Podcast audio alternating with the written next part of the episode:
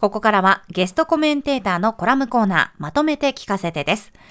今日はスクリーンレスメディアラボリサーチフェローで城西大学助教の塚越健司さんにアップルが発表した新たな MR ゴーグル、その狙いとはと題してお話を伺いますが、はい。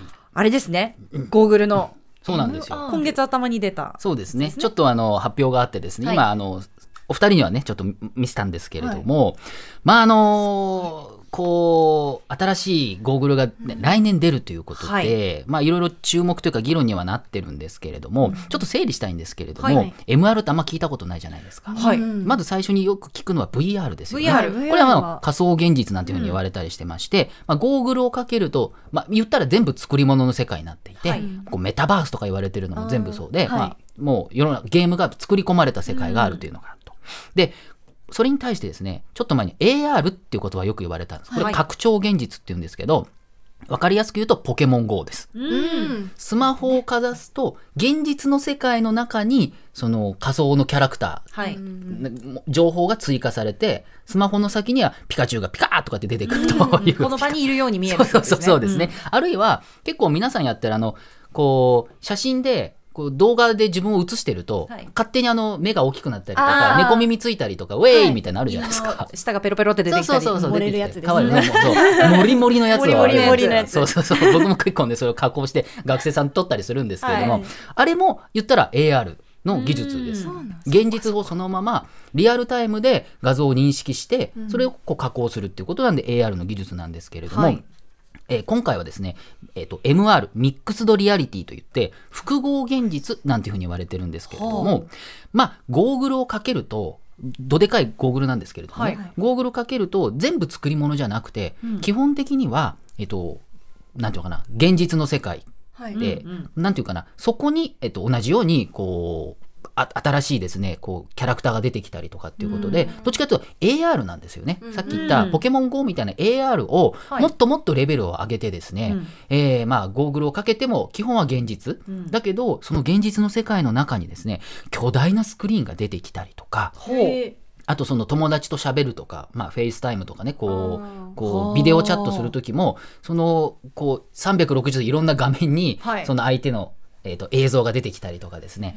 自分でいろいろこう操作できるしあとそのバーチャルなどでかい、えー、と映像ですよね、うん。スクリーンっていうのも、まあ、大きさも自分で設定できるし簡単に言うとこう昔の SF 映画ではい。あったような、うん。目の前にスクリーンが出てきてみたいなパッパッパっていろいろ操作するってありますよね。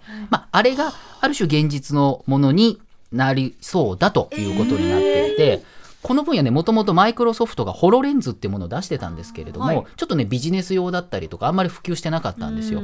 それをですねアップルが来年売るぞということを言ってます。はい。で価格なんですけれども、えー、3499ドル、えー日本円およそ49万円。うん、これからの状況を考えると円安進むと50万円超えるかもしれないと。ですよね。うん、まあ高いけど、でもなんかその SF の世界がもうすぐそこまで来てる本当ですよね。ってことですよね。まあそうですよね。うんだって家の中がスクリーンになったりするってことですよね。そのそうです何でもスクリーンになるし、キャラクターがそれこそポケモンとかなんなりとか、ぬいぐるみいっぱいかけてね家にある人は、そのぬいぐるみみたいなのがブワーって出てきて、なんなら喋ってくれたりするんじゃないですかね。なんかちょっと怖いような気がしちゃいますけど。あ怖いですか？なんか小説とかそういう読んでると、うんもうそれをゴーグルとかつけてもうそこの世界に引き込まれちゃって現実世界に戻ってこられなくなるみたいな小説ある。それは逆に言うとその世界は VR の世界なんですよ。全部作り込まれた世界あでこれねアップルすごいのはこのアップルはですね今回空間コンピュータっていうふうに位置づけてまして、はいあのそのまさに佐々木さんおっしゃったみたいに世界に没入しちゃう？作り物の世界に没入すると見えなくなっちゃうじゃないですか世の中が。うん。で近くに人がいるとか、はい。ね。分かんなくなると、ん。あのピッピッって人が来たよっていうマークが出てきたりとか、教えてくれたりとかですね。あとは外の光とかをはい。めちゃめちゃちゃんとこうたくさんのセンサーがあってはい。読み取って、えー今のこう状況がどうなっているのか、うん。つまりその本当に現実を大事にしてるんですよ。いわゆる今生きている現実空間を大事にするとしてそこにこもうなんていうかなコンピューターの世界をうまくくっつけるっていうことを考えているっていうことでうん。なかなかですねそのこうバランスを取るというふうにまあ一応言ってるんですよ。それならへまあ。まあまあまあでもこれ ちょっとちょっとまだこまあまあまあまだねまあ我々わかんないですからね。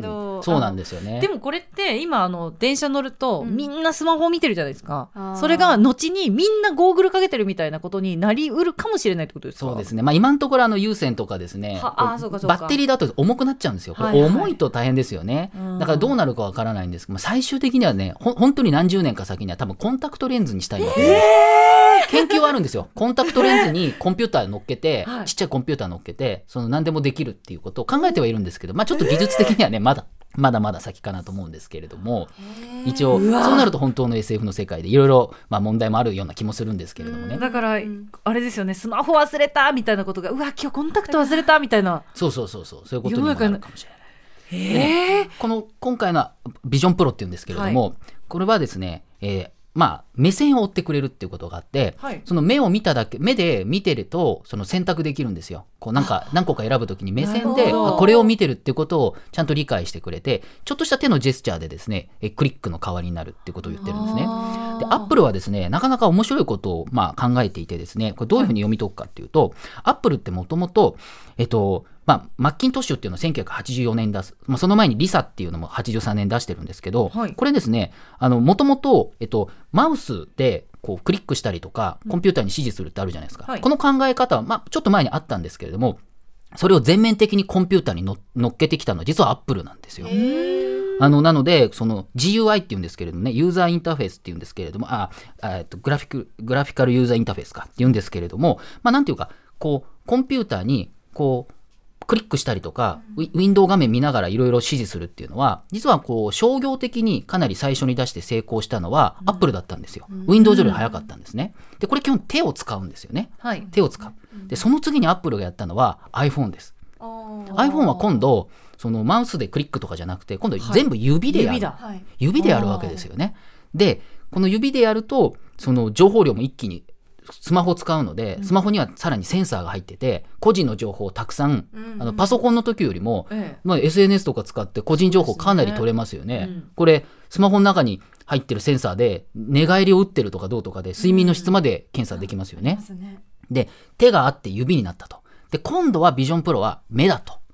目を使ってそのまさにこ空間と自分の世界とこうコンピューターの世界をくっつけるっていうことでこれユーザーインターフェースっていうんですけれどもユーザーと私たちとコンピューターの関わり方をはい。アップルは結構変えてきたっていうふうに、うんアップルは多分自信持ってるんですよね。ええそう、ええ。マウスなんとかってコンピューターでパソコンがあってそれがスマホになって次なんだっていうふうに考えていてですね次目か目なちょっと目疲れそうだねそうですよねだいぶ目を酷使しそうな、逆に言ったら目も使うっていう感じだと思うんですけれどあもこうやってみるとですねただそのまさにそのスマホっていうのはさっきちょっと申し上げたようにものすごいたくさんいろんな情報をパソコンの時より取りましたよね。そうですね。私たち依存してるじゃないですか、なくなったら大変なことですもんね。これたくさんの個人情報がある種はい。分析されたと、はい。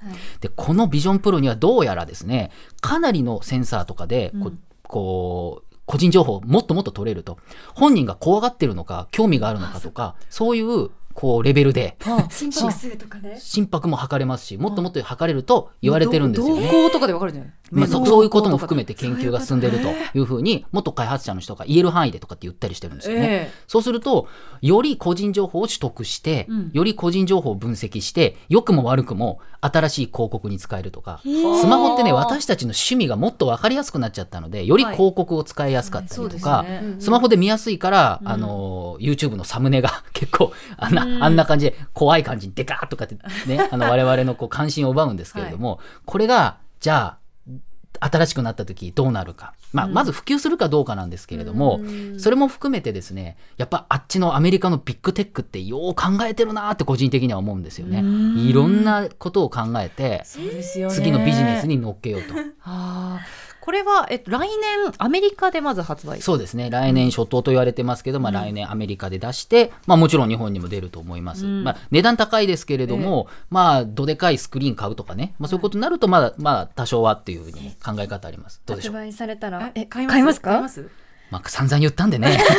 でもちょっと試してみたい気持ちもありますね。で泣きながら 泣きながらお金出し50万円。佐々木さんアニメ好きだからアニメのキャラクターともう共存できるかもしれない。もう夢の世界が、はい。はい世界あらま。あ、ね広がるかもしれない。愛が現れます。よ買います。コムチさあということで今日は塚越さんにアップルが発表した新たな MR ゴーグルその狙いとはと題してお話を伺いました。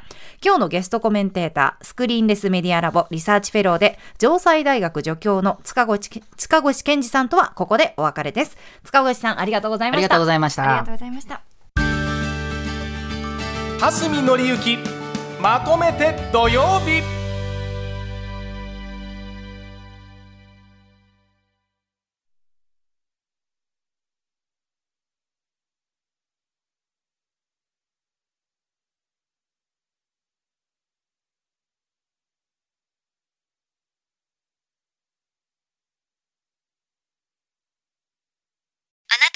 成間違ってます。平成のすべてを目撃したと自称する町浦ピンクが真相を激白。僕もモーニング娘。のメンバーとしてデビューする予定やったんですよ。TBS ポッドキャスト「虚子平成」毎週金曜日更新